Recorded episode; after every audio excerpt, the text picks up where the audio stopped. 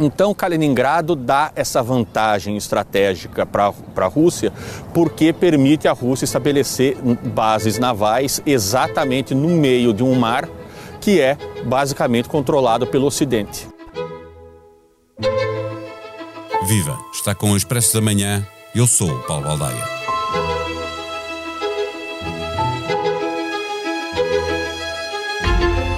Lituânia, Letónia e Estónia são países da União Europeia e da NATO, mas nem isso parece deixá-los descansados quanto à ameaça russa.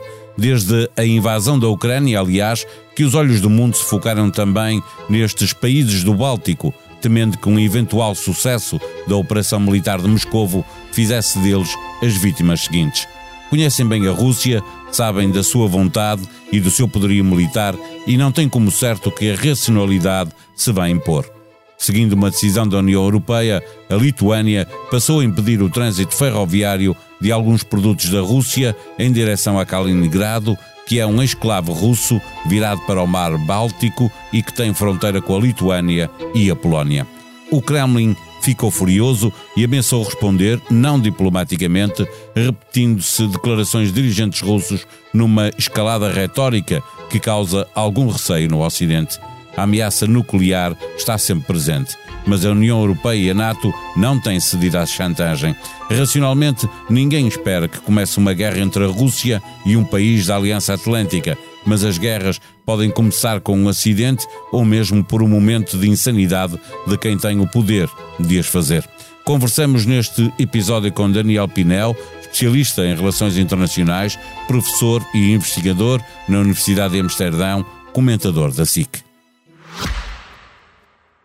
O Expresso de Manhã tem o patrocínio do BPI.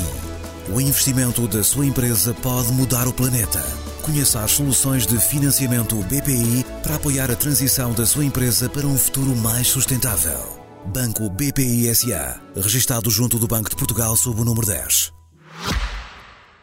Viva Daniel Pinel. A ameaça da Rússia, eh, à resposta, eles dizem que a resposta não será diplomática, eh, eh, tem a exigência de terminar com, com o bloqueio. Eh, desde o início da invasão da Ucrânia, que dirigentes ocidentais dizem que se a Rússia for vencedora na Ucrânia, que os países bálticos eh, serão as vítimas seguintes. Esta decisão da União Europeia, fazendo da Lituânia o epicentro de mais um desafio eh, a Moscou, não é demasiado arriscado? Uh, bem, eu acho que temos duas maneiras de ler isto, como é óbvio, não é? Sim, sim, é arriscado, mas, mas eu creio que tinha que ser arriscado por uma questão. É um bocadinho como quando nós falávamos de querer fazer a zona de exclusão aérea, mas depois não a querer implementar porque era demasiado perigoso. Então, mais vale não fazê-la. Portanto, se vamos fazer sanções, obviamente que elas têm que ser implementadas. Elas vão ser sempre difíceis em algum lugar. Não é? Uh, se nós tivermos que parar os transfegos, por acaso, por acaso, a, a, a Turquia não está a deixar que, que, navios militares da NATO entrem no Mar Negro. Mas se tivesse e nós parássemos os transfegos de petróleo roubado da, da, da Rússia, uh, uh, roubado da Ucrânia pela Rússia no Mar Negro, possivelmente tínhamos um problema muito grande nas mãos, não era? Portanto, as, as sanções têm sempre este problema. Agora, eu devo dizer que a posição da Lituânia, que se tornou mais clara. A posição da Lituânia é, é tentar aqui um, um, equilíbrio estratégico muito importante, que é, por um lado, dizer: não, não, meus amigos, isto é. Não, não há aqui nada de bilateral da parte da Lituânia. Não é da Lituânia para a Rússia, não tem nada a ver. Isto são sanções da União Europeia, que já estavam determinadas desde meio de março e que a Rússia já conhecia desde meio de março e que estão meramente a ser implementadas. Não há bloqueio absolutamente nenhum. A, a Lituânia continua a deixar que os habitantes de Kaliningrado transitem sem visto, aliás, como, conforme o acordo especial que têm, eh, tanto a Lituânia como a Polónia deixam-os transitar sem visto nenhum. Um, grande parte dos transportes por ferrovia e, por, e rodoviários continuam a fazer-se e, portanto, o que eles estão a fazer é meramente em algumas cargas ver que certos materiais que estão numa lista, cimento, materiais de construção, metais, petróleo e refinados. Os, o petróleo e refinados ainda nem sequer está a ser implementado totalmente agora, só vai ser totalmente implementado até ao final do ano. A questão é se a União Europeia e um país da NATO estão ou não a, a lançar um desafio novo uh, à certo. Rússia e se a Rússia, por causa disso, vai ou não fazer uma escalada no, no, no conflito. Certo. E, e, e, aponto exatamente para o Mar Báltico. Hum. Uh, é, é, é, prudente colocar uh, mais pressão ali no Báltico, pôr navios, mais navios russos a ter que fazer aquele caminho para Kaliningrado, imaginando, por exemplo, nós sabemos que no início do mês a Rússia fez ali manobras do, militares do... com muitos navios, não, não vai ser transportado para aquela zona uma escalada do conflito já, muito já, já, Isso já aconteceu. Ou seja, a partir do momento em que os países do Báltico, uh, sentindo-se naturalmente, devo dizer, ameaçados, não apenas pelo que aconteceu na Ucrânia, mas especificamente por retórica que desde então uh, está a vir de Moscou. Uh, devo dizer que a Duma, o Parlamento russo, a semana passada começou a discutir, a revogar a declaração pós-soviética que reconhecia a soberania e a independência da Estónia. Portanto, e, e, a Estónia já, já pediu reforço militar da NATO para, para se sentir mais segura. A Estónia pediu, a Lituânia também pediu, ou está uh, em fase. A, a, Lituânia, em particular, tem um problema que não, não tem capacidade de ter o, o tamanho de uma brigada alojada no seu território, portanto. Uh, a Estónia tem uma, uma, uma, uma filosofia diferente, tem uma, uma chamada Tripwire Force, no sentido em que tem uma força muito pequena, que é meramente defensiva, que não pode de facto defender tudo e não é ofensiva e não tem equipamento suficiente, mas que sinaliza o comprometimento da NATO a defender desde o primeiro dia e a, a tornar o avanço, o potencial avanço ou putativo avanço de alguém que vá a, a, invadir muito mais lento e muito mais custoso. Portanto, a força é pequena o suficiente que não é uma escalada que leva a um dilema de segurança, mas é significativa o suficiente que desde o primeiro dia causa muitos problemas a quem quer invadir e permite que depois cheguem reforços. Portanto, a, Estónia tem este tipo de, de força, a Lituânia Polónia já quis avançar para um modelo para além do Tripwire Force, que é a estratégia base da NATO em relação aos, aos Bálticos, e quer uh, uma brigada, mas vai ter que ter uh, centenas de milhões de euros de investimento para poder alojar uh, e equipar e ter condições de segurança para uma, para uma brigada da NATO. Mas de facto isto é complicado. Agora, eu devo dizer que já, já tivemos não só aumento da retórica em relação a estes países antes deste bloqueio, número um, eh, como esse, esse aumento dessa retórica aumentou quando a Finlândia e a Suécia passaram a entrar para, ou, ou pediram, fizeram pedido de adesão à NATO, porque isto significa para a Rússia que fica literalmente cercada, coisa que não estava, no espaço aéreo em larga medida e no espaço marítimo também em larga medida. Há ali, como eu disse, uma faixazinha ainda que não é o caso, mas que torna as coisas muito mais difíceis. E, portanto, o que nós estamos a assistir, e vamos continuar a assistir, independentemente do que aconteça na guerra na Ucrânia, devo dizer, é uma remilitarização do Báltico e vamos também ver uma remilitarização do Ártico. Uh, e isso é perigoso, obviamente, mas neste momento não haveria, penso eu, Uh, dada a configuração que nós temos, uma outra forma de fazer isto para os países da União Europeia e para os países da NATO. Uh, podemos é tentar, aliás, os países da NATO estão particularmente preocupados e agora têm um dilema muito grande, que é, há ali um, uma, uma, faixa de terra muito pequenina, uh, o chamado corredor de Suwalki, que está entre a Polónia e a Lituânia. É muito, muito pequeno, são uma centena, uma centena e meia de quilómetros. E, portanto, é muito fácil a Rússia, a partir da, da Bielorrússia, que é um aliado e onde estão neste momento posicionadas as tropas russas em exercícios. Isolar aqueles países. É? Iso cortando essa faixa, isola os três países do Báltico, da Polónia e do resto.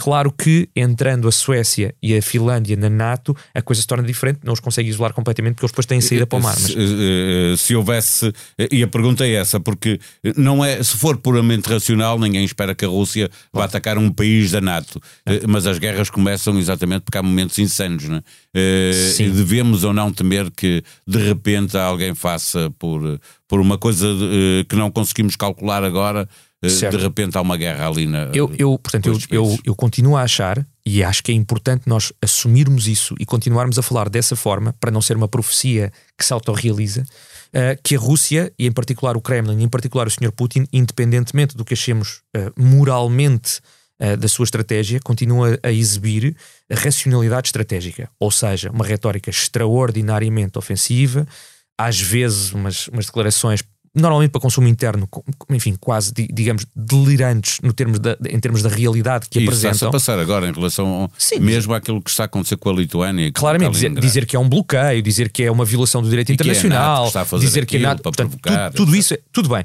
mas isso é o que é dito e o que é feito até agora, havendo possibilidade de fazer muito mais, tem sido particularmente comedido. Não estou a falar na Ucrânia, estou a falar no Báltico. E isso é, é bom. Ou seja, o facto de terem entrado dois navios por acidente nas águas territoriais dinamarquesas e saído e dito foi por acidente é uma provocação? É. Mas não foram sem navios, nem foram meios aéreos. Uh, não houve exercícios militares naquelas águas territoriais. Portanto, há coisas que a Rússia poderia fazer muito mais provocatórias e não está a fazer, precisamente porque entende que neste sobretudo neste momento, em geral, mas sobretudo neste momento, uma confrontação com qualquer país da NATO e, portanto, com a NATO, é uma confrontação que lhe seria profundamente, quer dizer, para o mundo seria inimaginavelmente grave, mas do ponto de vista meramente militar, para a Rússia, sobretudo hoje, seria muitíssimo difícil de suster. E, portanto, a, a própria Rússia está a, a tentar mostrar uma posição de força, quando na verdade, do ponto de vista estratégico em relação à NATO, está numa posição de fraqueza. Já apenas na retórica, uma última pergunta para fecharmos a nossa conversa: se é ou não expectável que, eh, perante uma retórica que claramente eh, subiu de tom por parte da Rússia eh, neste conflito particular da Letónia e de Kaliningrado, podemos esperar que a qualquer momento a Rússia mostre todo o seu poderio. Lembrar, por exemplo, que eles têm mísseis em Kaliningrado que podem atingir muito rapidamente, em menos de dois minutos, Berlim, em menos de três, Paris e, e e Londres e que tem também eh, eh, capacidade nuclear. A Lituânia diz que há lá ogivas nucleares. Podemos esperar que de repente a Rússia mostre todo o poder militar que tem ali na zona? Que o mostre, sim. Que o use, não. Ou seja, que de repente diga já tínhamos aqui mísseis nucleares, agora vamos, vamos vos dizer que estão. Ou deslocámos mais seis ogivas uh, e montámos-las num uh, míssil hipersónico Kinzhal. E, portanto, poderíamos, poderíamos fazer um ataque a qualquer uma das capitais europeias mais importantes e ele não seria fácil de deter. Sim, provavelmente podemos ver que a Rússia, se se, sentir acusada o suficiente, pode fazer isso. E isso é uma escalada retórica. Usá-lo, não.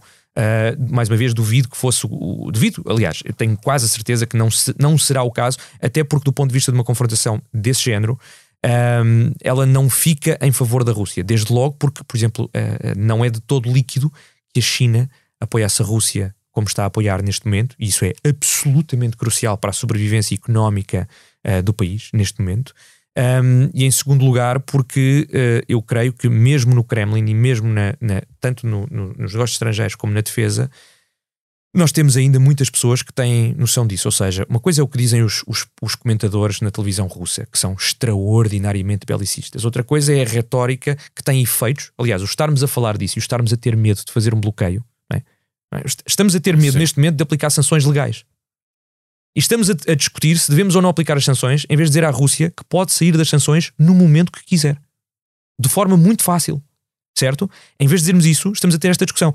Isso já é um, uma vitória uh, russa apenas com retórica. E é isso que nós vamos continuar a ver. Uma retórica que mexa com os medos de uma guerra nuclear e que, portanto, force à prudência estratégica de uma série de países.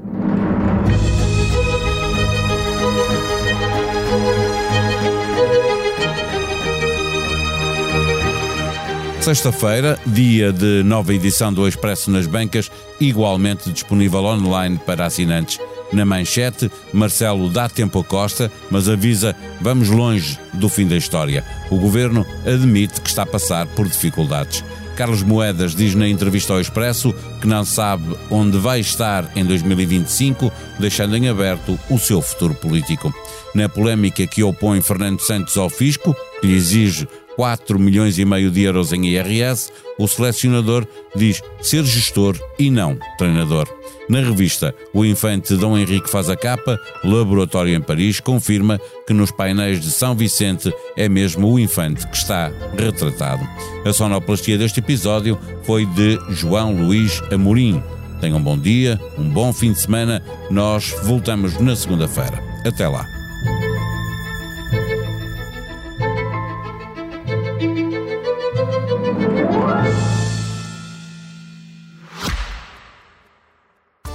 Expresso da Manhã tem o patrocínio do BPI. O investimento da sua empresa pode mudar o planeta.